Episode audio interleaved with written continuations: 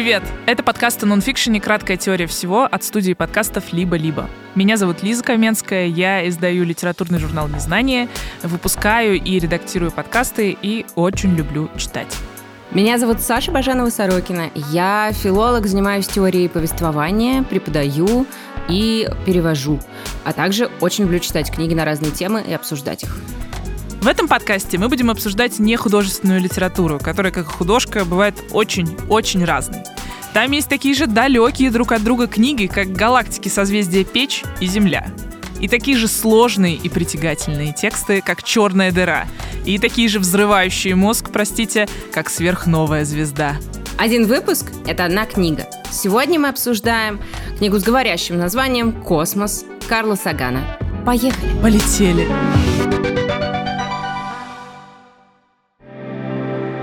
«Космос». Автор Карл Саган, переводчик Александр Сергеев, издательство «Альпина». «Космос» — знаменитая научно-популярная книга, которая вышла в 1980 году вместе с документальным мини-сериалом компании PBS «Космос. Личное путешествие».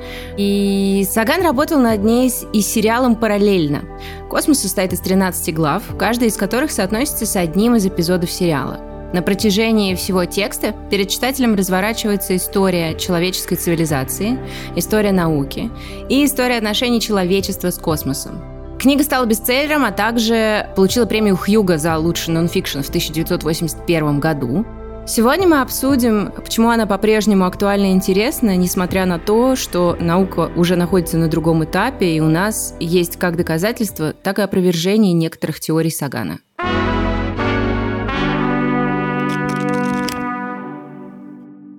Должна признаться, должна признаться тебе, Саша, что книга «Космос» Сагана — это первая и единственная прочитанная мной книга про космос, астрономию, астрофизику, астро, что угодно, не считая атласа звездных созвездий, который я прочитала там в 6 лет, и то из-за мифов, по которым они названы. Меня просто не завораживает космос у меня никогда не было желания полететь в космос. Э, мне не то, чтобы очень интересно рассматривать какие-то космические фотографии. И больше всего меня пугает не сам космос и не его там бесконечность, темнота э, и черные дыры, а меня пугает то количество денег, которое тратится на изучение космоса. Это одна из первых вещей, о которых я думаю. И это все, наверное, мне ну, можно сказать, мешала даже подступиться к этой теме. И, ну, честно скажу, что эту книгу я прочитала, потому что ты предложила ее прочитать. Понимаю. Почему ты ее предложила? Ну, тут все закономерно, потому что я как раз-таки гик, гичка. Я с детства хотела заниматься астрономией. То есть вот сидеть в обсерватории, глазеть на значит, мироздание, писать красивые циферки в тетрадочке, ну это просто вообще. Начиная с песенки звездочета в фильме про красную шапочку, вот, это была всю жизнь просто любовь. А в взрослом возрасте я несколько раз возвращалась к этой теме именно как э, ну, к какой-то области знаний, к астрономии, астрофизике и вокруг, я время от времени прибегаю, когда мне нужно получить какую-то другую перспективу в жизни, когда мне нужно как бы ощутить свою маленькость. И таким образом я реально пережила локдаун с э, подкастом Astronomy Cast, потому что просто думая там о смертях других людей, еще о чем-то, я не могла заснуть, я, значит, слушала про то, как там что-нибудь э, узнали, как что-нибудь взрывается где-то, что-то, что там в тысячу раз нас старше. И мне было хорошо. То есть, получается, у нас с тобой очень разные стартовые позиции. И тут сейчас небольшой спойлер, но мне книжка в итоге понравилась. Хотя я изначально начала Саше кричать, что я ее не дочитаю, и вообще э, буду сидеть и злиться и говорить, что это не нужно никому нонфикшн и всех злить Yay! этим. и меня, конечно, заворожила фигура его, потому что он, конечно, довольно необычный чувак во многих смыслах и, наверное, во многом необычный ученый. э, в смысле своего подхода к, и к области изучения, и к популяризации науки? Ну, по сути, Карл Саган был одним из пионеров популяризации науки. Он э, с самого начала своей карьеры думал о том, что знания о космосе необходимо передавать людям в такой форме, в которой это людям понятно, не только его собственным коллегам понятно. То есть он начал говорить о том, что нужно давать интервью радио и телевидению, что нужно сотрудничать с разными медиа, что нужно уметь писать и говорить простым, понятным языком и захватывать читателя. А он был, на секундочку, да, там доктором наук, он преподавал в университете Корнелл. По-моему, это, это, господи, Лига Плюща. Угу. И вот, собственно, его коллеги по цеху считали, что, в общем, вместо того, чтобы писать академические тексты и книги, он сидит, значит, строгает что-то не то. При этом надо понимать, что он был очень увлекающийся ученый, его куча всего интересовала, включая, например, биологию, как только она его заинтересовала, как человека, который тоже любя научную фантастику и занимаясь астрономией, астрофизикой, хотел найти э, внеземную какую-то форму жизни или формы. А, в общем, он настолько сильно заинтересовался биологией, что произучал ее несколько лет. И в итоге не только занимался популяризацией астрофизики, но и биологии тоже. И несмотря на то, что у него довольно позитивистский взгляд на жизнь, такой вот true ученый, как бы религия ничем не подтверждена, она не нужна, астрология тоже не может быть проверена экспериментами, значит, это псевдонаука, ну и так далее. В общем, классический набор э, человека просвещения такого, который верит в прогресс. Он при этом очень поэтичен. Он пишет про космос, про Землю, про планеты, про открытия, явно восхищаясь этим всем. И это прям чувствуется, что он в абсолютном восторге, что вот он живет и что он может все это знать, видеть и познавать. И от него, конечно, заряжаешься этим восторгом. Ну, как бы даже я вот, э, хотя у меня не было никакого вообще, ну, абсолютно нулевой интерес к космосу, я что-то прочитала, запомнила и такая, да, ну это, конечно, действительно шокирующие вещи. И сейчас многие научпоп книги написаны в таком стиле «пиши, сокращай». О, типа, да. вроде интересно, но очень так четко. Как бы вот тебе четко рассказывают. И даже какие-то факты, ты чувствуешь, что человеку они интересны, но в этом нет собственно, метафизики некоторые. А у Сагана очевидное изучение космоса, несмотря на то, что он весь такой антирелигиозный, анти там астрологический, анти что-то, все равно вот это вот его желание найти иные формы жизни и вообще вся его увлеченность космосом, она немножко... Лирическая.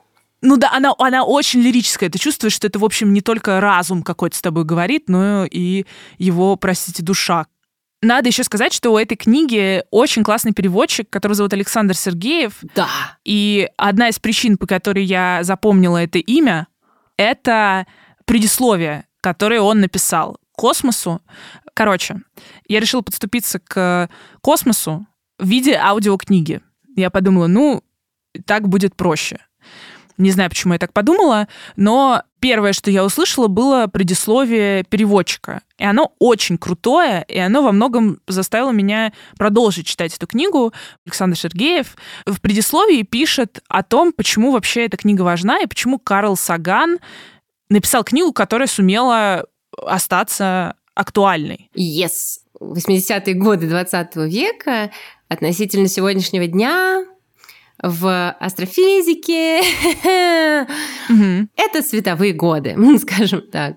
Но мне кажется супер ценной книга Сагана именно тем, что она морально не устарела. Я постоянно читаю какие-то книги о космосе и очень часто я натыкаюсь на вот этот восторг. И мы построили эти потрясающие корабли. И люди сейчас все, значит, завоюют и переедут на Марс и будут растить картошку в невыносимых условиях. А у Сагана не было такого ощущения, хотя он жил во время гораздо более близкое к вот этим настоящим свершением, да, вот для него красота космоса во многом в том, что его невозможно завоевать. И его такая прям э, ключевая идея, которая проходит через всю книгу от главы к главе, она как раз в том, что человечество, развивая действительно очень крутые технологии, не успевает при этом принять э, новые факты и новую реальность. Мы точно, сто процентов знаем, что человечество — это примерно как, не знаю, такая песчинка, малюсенькая в этом бесконечном океане, которая не находится в центре, которая совершенно не является главной какой-то, скорее всего, не является единственной, но все это человечество пока принять не готово. И вот Саган как бы пытается подготовить нас к этой мысли. Ребята, вы не пуп Земли или космоса. И мне, кстати, кажется, тут не менее важно вторую ключевую идею тоже проговорить, которая мне не менее близка, про то, что в нашем желании познать космос и попасть в космос, мы все время забываем, что мы уже в космосе. Он постоянно возвращается к этой идее, что пока мы думаем про то, как мы что-нибудь завоюем, откроем и так далее, мы умудряемся замусорить и загадить э, тот островочек, в котором у нас есть единственные пока что шансы на нормальную жизнь. Да, но для меня это тоже очень важная идея, потому что меня как раз бесило обсуждение космоса и бесило очарование космосом и там, не знаю, очарование Илоном Маском, как раз тем, что это про то, как бы нам туда поехать, как бы нам построить что-то, а, чтобы полететь на Марс и там выжить, и там реально посадить картошку и переселить туда всех богатых и или наоборот бедных, чтобы они там картошку эту копали. Ну, мне это не интересно. Меня эта идея не вдохновляет. Я бы не хотела, чтобы человечество тратило свои ресурсы на это. Ну, и это действительно неожиданно в каком-то смысле, потому что ты читаешь про космос и думаешь, ну, я сейчас буду читать про другое. Я буду читать не про Землю, а про то, что вот где-то другие планеты, э, как-то они там светятся, не светятся, взрываются, сливаются, поглощаются, э, левитируют, гравитируют и так далее. А он тебе такой, ну, повышение температуры планеты на 1 градус грозит тем, что тают ледники, происходят глобальные изменения, там, э, вымирают виды, вымирают растения. Я все это читаю такая, м-м, класс.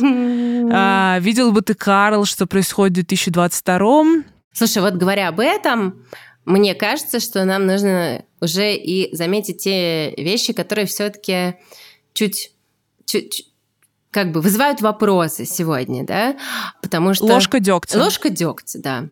Он очень мало пишет о том, о чем сейчас много говорится, в том числе в нонфикшене, о том, что традиционные общества были во много раз экологичнее часто, да, чем общества капиталистические, потому что отношение к миру как к одушевленному э, это не потребительское отношение, оно другое. Угу. Вот. И тут, конечно, ну, трудно не заметить, что есть две стороны Сагана очень интересные. С одной стороны, как такой классический человек просвещения в лучшем смысле этого слова, он все старается узнать и обо всем нам рассказать, в том числе используя восхитительные эпиграфы из э, Корана, э, Торы, Попульвух, из кучи религиозных текстов – что для 80-х годов вообще прогрессивно. Ну и для его позиции довольно антирелигиозной. Да, да. Но, с другой стороны, вот она, да, опять же, просвещенческая позиция, э, в которой все, что не э, проверяется четкими, понятными методами науки, все это как будто бы обесценивается да? Угу. Вот, это, конечно, перспектива, которая тоже в 2022 году уже, э, ну, выглядит серьезным упрощением. Мне кажется, что, знаешь, в 2022 году такая позиция у многих. Очень. У многих людей, которые в том числе любят читать, естественно, научный, скажем так, нонфикшн, и которые его во многом за этим читают. Э, Конечно. Чтобы чтобы посмотреть, что есть в мире объективные факты, есть некая твердая реальность, ощутимая, проверяемая, очень такая крепкая, на которую можно положиться. Но в этом смысле, да, с одной стороны, он отрицает знания, которые не основаны на эксперименте, а с другой стороны, есть знания, которые он просто игнорирует. То есть он про какие-то действительно традиционные, тоже в кавычках некоторых, общества, у которых тоже очевидно было некое представление о космосе, ну, потому что все видели звезды, и все о них что-то думали. Там даже есть прям глава, где он представляет себя вот этим первобытным типа человеком, который смотрит на звезды, и вот что он, что он как бы думает, когда он их видит, какие у него идеи. Вот, и, короче, да, он просто очень много вещей игнорирует, при том, что я думаю, что уже в 80-е было вполне про все это понятно. И... Если честно, я не думаю, что в 1980-е антропология по-настоящему уважала свои объекты исследования. То есть очень часто да, возможно. даже лучшие тексты по антропологии, они все-таки такие есть такие забавные чуваки, сейчас расскажу вам про них. Ух, жизнь у них какая забавная. Но при этом есть, конечно же, великая полинезийская культура исследования космоса, э, которая помогла, э, в общем-то, всем нам, в том числе, да, как бы э, созвездие южного полушария изначально исследованы именно этой, в этой культуре. Интересно, что вот Саган ну, иногда сознательно, иногда неосознанно он действительно упускал из виду какие-то культуры или упускал а, то, что у него довольно западоцентричная такая оптика, и при этом он очень ловко связывает все. Связывает, а, не знаю, прошлое и то, как там Коперник изучал космос и то, как мы сегодня его видим. Он связывает вот то, как я вижу цвета сейчас здесь в комнате сидя, и то, как мы узнали, что Вселенная расширяется. И я как бы буквально офигела. Твоя Вселенная расширилась. Нет. Шутки за 300. Да. 300 световых лет от вас. Короче, ну, я знала, то есть у меня был некий базовый курс физики, запомненный мной в школе, которого мне в целом хватало. Вот, из базового курса физики я знала, что, ну, все состоит из атомов, да, там атомы состоят из э, электронов, э, там ядро, протоны, нейтроны. Я все это знаю, но только когда я прочитала эту главу еще раз про то, что все состоит из атомов и разница между разными веществами, это разница в количестве составляющих атома, и у меня немножко взорвался мозг. Как бы я, я попыталась об этом подумать, а потом я такая, ну, пожалуй, все. Я подумала об этом три минуты. Если я буду думать об этом дольше, мне будет очень плохо. Ну, то есть это можно понять и одновременно невозможно понять. Так же, как вот этот вот факт, что, ну, про черные дыры что как бы есть некое четвертое измерение. Ты не можешь его представить. И также, в принципе, я своим мозгом не очень могу понять вот эту штуку про атомы, потому что я-то вижу, трогаю предметы, и я что-то там интеллектуально понимаю, но я это не чувствую.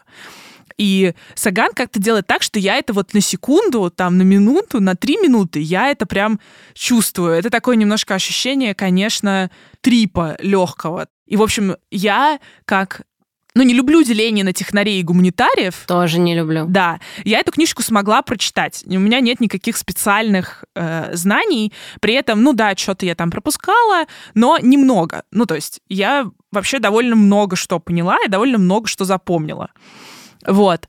И я ее в этом смысле могу рекомендовать, потому что она не, не про то, как все устроено, а про то, что это вау-шок, что все так устроено. Как бы просто откройте глаза. Это правда. У меня не очень складывается, например, с Докинзом и с Харари.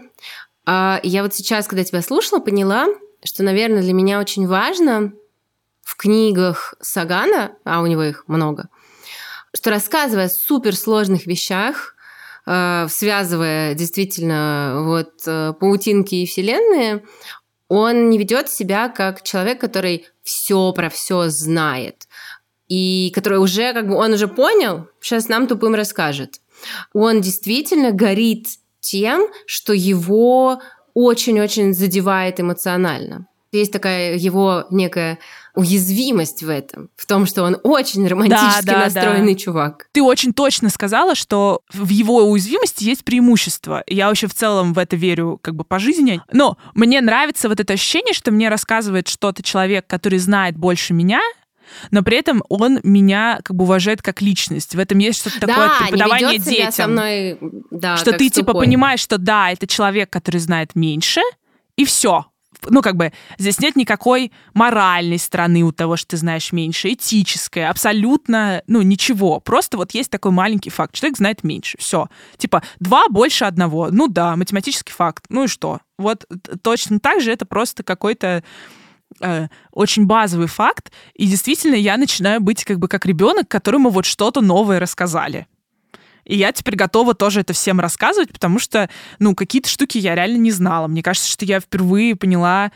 Ну вот, я знала все эти слова, черные дыры, там вселенная расширяется и так далее, но я впервые прям поняла. И офигела. True story.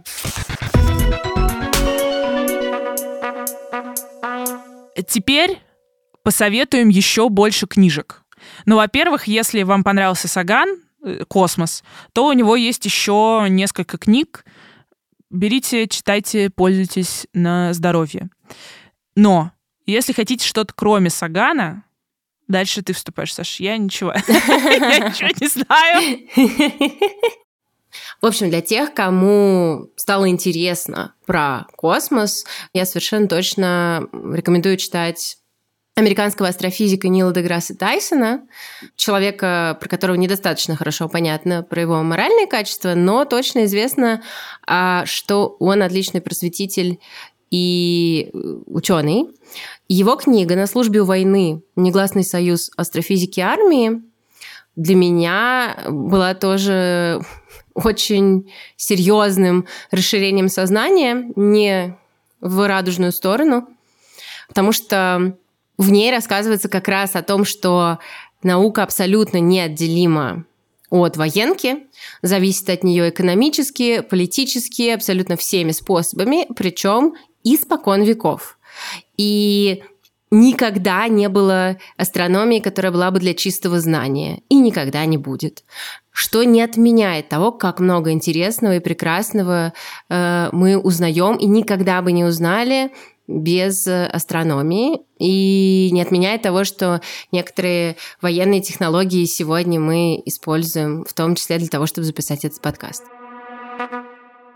Еще одно интересное дополнение, очень современное, тоже осмысляющее самые разные стороны а, астрофизики.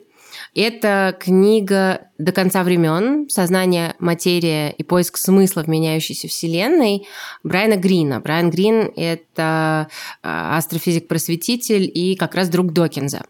Вот, «До конца времен», собственно, рассказывает нам про то, а, как может закончиться вся наша прекрасная история.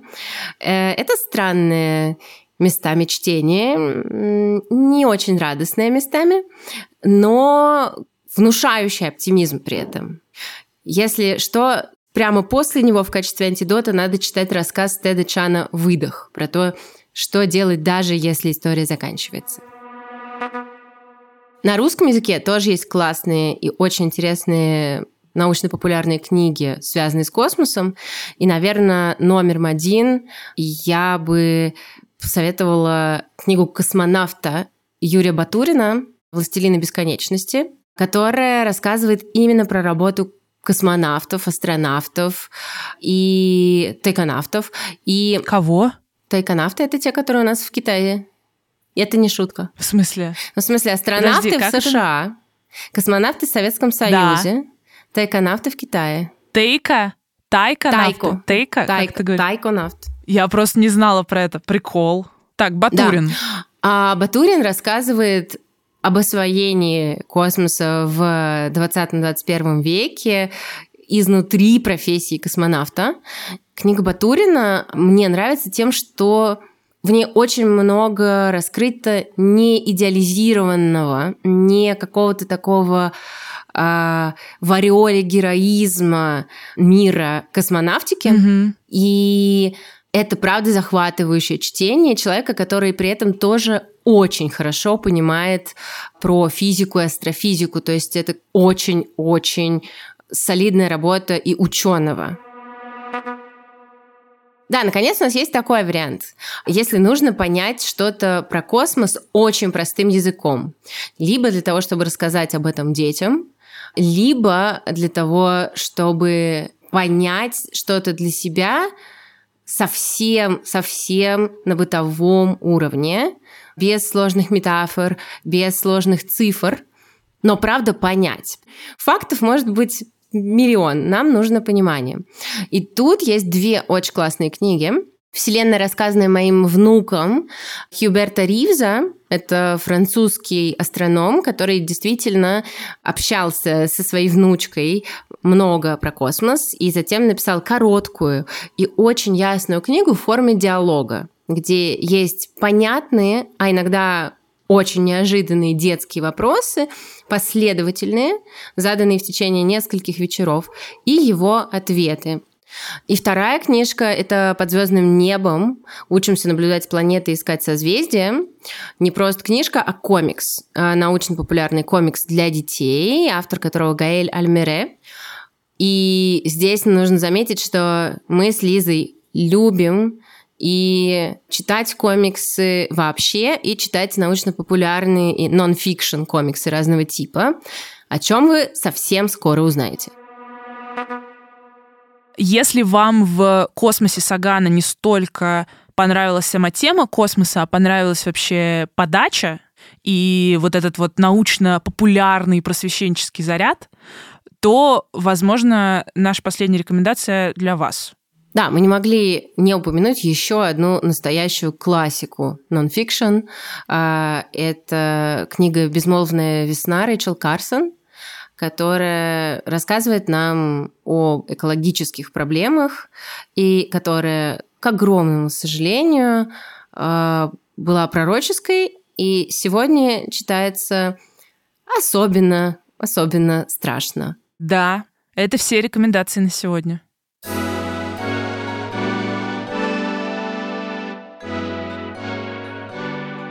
Спасибо большое, что послушали нас. Если мы вам понравились, то расскажите о нас друзьям, пришите им ссылочку или запостите ее в соцсети. А еще обязательно, пожалуйста, ставьте нам оценки и пишите отзывы на той платформе, на которой вы нас слушаете. Нам с Сашей будет ужасно приятно. Будем рады, если вы оставите нам обратную связь. Это для нас очень важно. Сделать это можно через наш телеграм-бот, ссылка на который есть в описании выпуска. Книги, которые мы рекомендуем в выпуске, будут там же. Это был подкаст «Краткая теория всего» от студии «Либо-либо». Над подкастом работали продюсерка Настя Медведева, Редакторка Настя Якубовская. звукорежиссер Паша Цуриков, Джингл написала Кира Вайнштейн.